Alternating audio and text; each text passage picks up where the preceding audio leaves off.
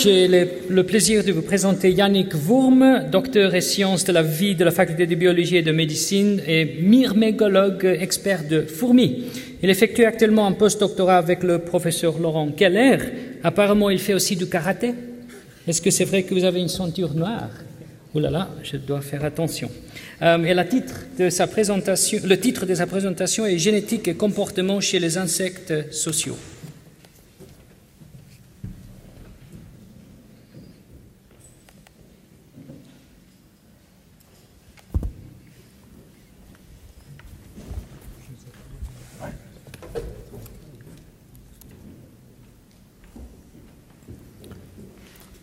Chers organisateurs, chers collègues et étudiants, chers publics, j'aimerais commencer par vous dire que on n'a jamais observé d'émotion chez une mouche ou chez un grillon. Un insecte est comme un petit robot. Son comportement dépend des stimuli externes, de l'environnement dans lequel il se trouve et des instructions qui sont codées dans son ADN. C'est aussi le cas chez les insectes sociaux. Donc, termites, abeilles, guêpes et fourmis, ou qui vivent dans des sociétés hautement organisées, où certains se reproduisent et d'autres travaillent pour aider leur famille.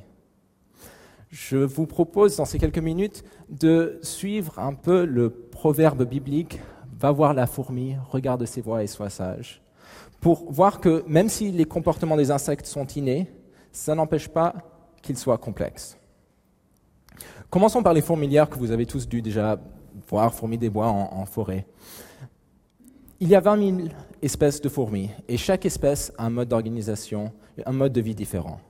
Certaines, par exemple, sont parties vivre dans les arbres. Et ce qu'elles font, elles vont former des chaînes humaines pour tirer des feuilles ensemble.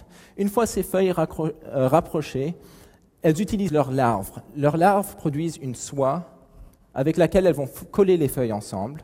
Le but ultime étant d'avoir des sortes de chambres aériennes qui sont fermées, dans lesquelles elles peuvent vivre. Vivre dans les arbres est une manière de se protéger de tout ce qui se passe au sol. Une autre manière de se protéger a été observée chez Forilius.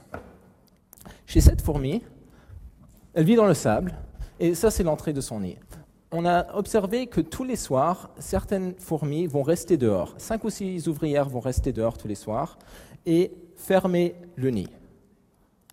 Si on regarde, si ça c'est l'entrée pendant la journée, et ça c'est l'entrée quand elle a été à moitié recouverte déjà, on peut regarder en accéléré ce qui se passe, ce que font euh, les fourmis dehors. On finit par ne plus reconnaître l'entrée du nid.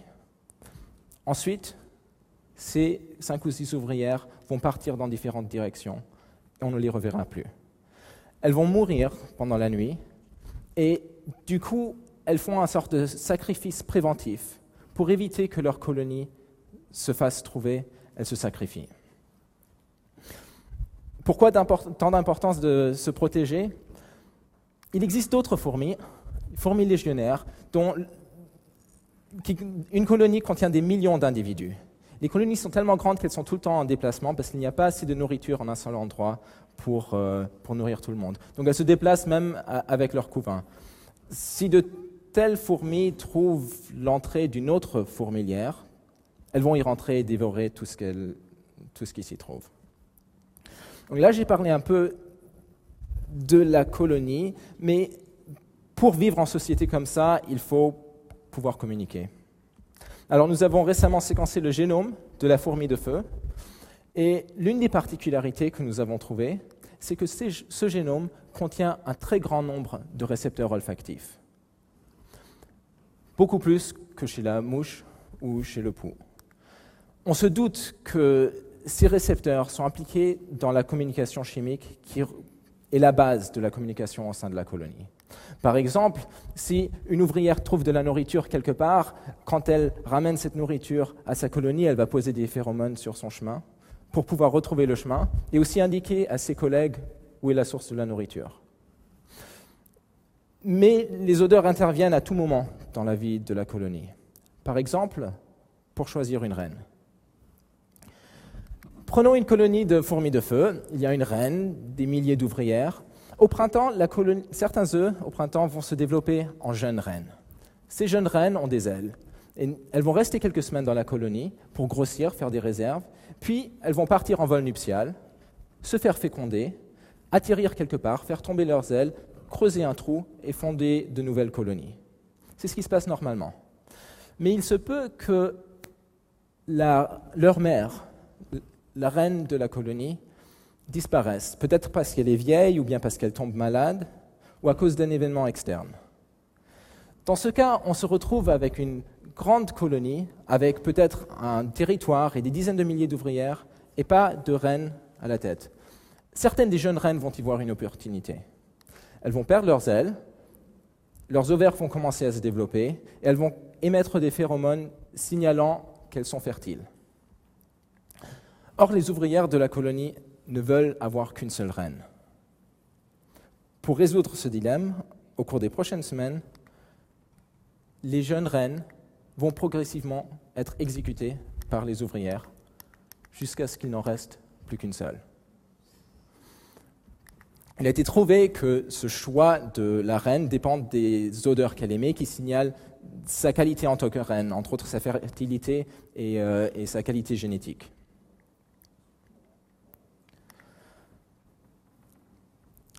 Là, on a vu à l'intérieur de la colonie, mais entre colonies, la communication est importante aussi. Si deux colonies d'espèces différentes di- disputent un territoire, il peut y avoir des combats sanglants. Dans certains cas, j'ai dit il y a 20 000 espèces, dans certaines espèces, si euh, deux fourmis se rencontrent, elles identifient, ok, est-ce que c'est ma colonie, est-ce que celle que j'ai en face de moi vient de ma colonie, est-ce qu'elle est de mon espèce, est-ce qu'elle est d'une espèce différente? Là, il y a quelques exemples de rencontres où des fourmis rivales vont éviter de se battre. Celle-ci s'est mise en, en position de force en haut d'une feuille euh, et va intimider ses, ses rivales. Donc il pourrait y avoir blessure, mais là il y en a une autre qui va arriver. Euh, mais ça en reste à montrer qui est en force et qui est en faiblesse. Une autre manière d'éviter un combat sanglant à mort qui coûterait cher en, termes de vie euh, est d'illustrer ici. Là, les armées de deux colonies s'entremêlent et chaque individu va internaliser combien de fois je rencontre une ouvrière de ma colonie, combien de fois je rencontre une ouvrière de l'autre colonie, et tirer un bilan personnel et ou bien avancer ou bien céder du territoire en fonction de si elle perçoit qu'elle est en position de force, de majorité ou en minorité.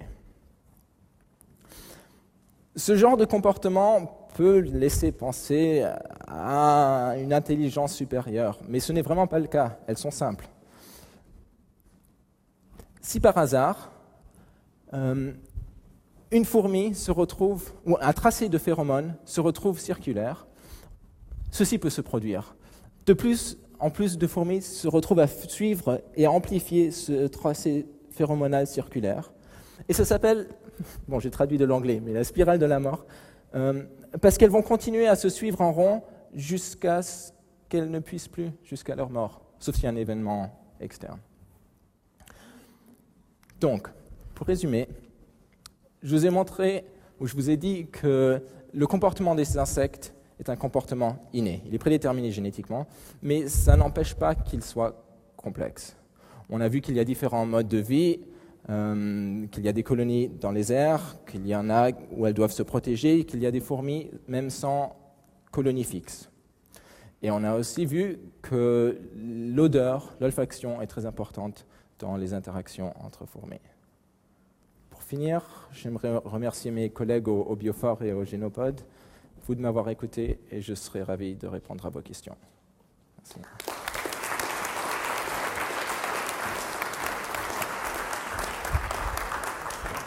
Merci, Monsieur Bourme. Euh, J'ai une petite question. À partir de combien de fourmis euh, est-ce qu'on peut observer une intelligence chez les fourmis? On a besoin de combien? 2, 3, 5, 10 Euh, comment, comment définissez-vous euh, une telle observation? La sagesse des fourmis. euh, euh, il y, a, il, y a, il y a des colonies très très petites avec un très faible nombre de fourmis qui peut coopérer ensemble. qui communiquent ensemble. Wow. Euh, donc une, une reine fonde sa colonie. Au début, ce n'est qu'un petit nombre euh, d'ouvrières qui, qui, euh, vont contribuer à la colonie. Fascinante. Alors, y a-t-il euh, d'autres questions de l'assistance? Oui, alors il y a une question. Madame Davis à gauche. Là-bas d'abord. C'est le monsieur avec. euh, Ah, ok, merci.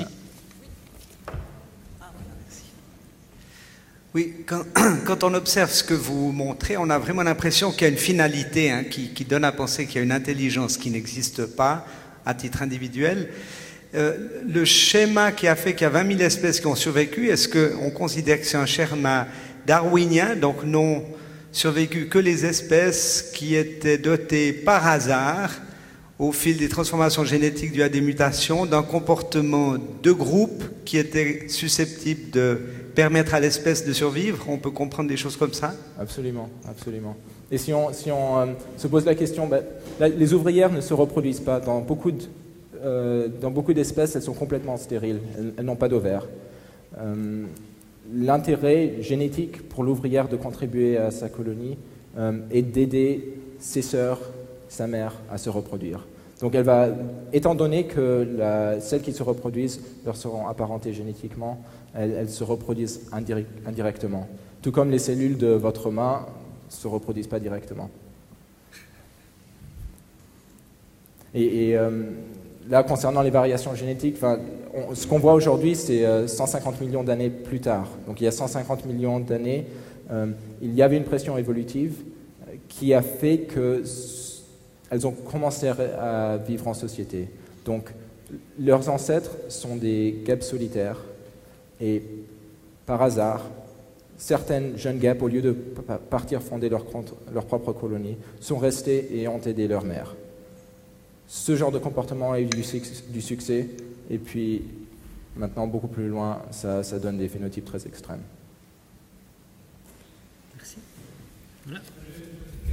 Euh, attendez, le microphone. Ouais. Petite question. euh, toi, tu as montré euh, que- qu'il y a certaines fourmis, euh, de males, qui ferment l'entrée en fait, euh, de la maison. Est-ce que ces fourmis, elles meurent parce qu'elles restent dehors ou c'est déjà pris la décision, c'est déjà là, et elle va mourir dans, dans, dans tout cas Ouais, euh, on ne sait pas. Euh, on sait que là, dans, dans cet environnement-là, elles vont mourir. Euh, peut-être c'est parce que l'environnement est hostile la nuit. Peut-être qu'il fait trop froid ou peut-être vu qu'elles ont l'habitude d'être tout le temps en, en colonie, si on les isole, peut-être qu'elles n'ont pas les ressources nécessaires, elles n'ont pas la nourriture qu'elles auraient normalement, etc. Ça, je Donc, trouve. mais peut-être Ouais. aussi que c'est les individus les plus âgés de la colonie. On ne sait pas encore. Je pense que c'est- c'est intéressant parce que si, par exemple, c'est un sacrifice, Ouais. euh, avec la théorie de darwinisme, il y a un certain conflit. euh, si on pense que l'altruisme n'existe pas vraiment, le vrai altruisme. Euh, alors ça, doit être, euh, pour sacrif- sacrifier une partie d'un- d'un d'un espèce, ça doit aider l'espèce en, gros, en total, pour, euh, pour être plus fit. On peut difficilement parler de sacrifice pour l'espèce, mais on peut se sacrifier pour son frère ou pour sa sœur, pour quelqu'un qui nous est apparenté. D'un point de vue génétique, euh, si ton sacrifice aide ta sœur à avoir 15 bébés, Ah, ben c'est- d'un point de vue génétique, ça peut être plus intéressant que si toi-même tu te reproduis.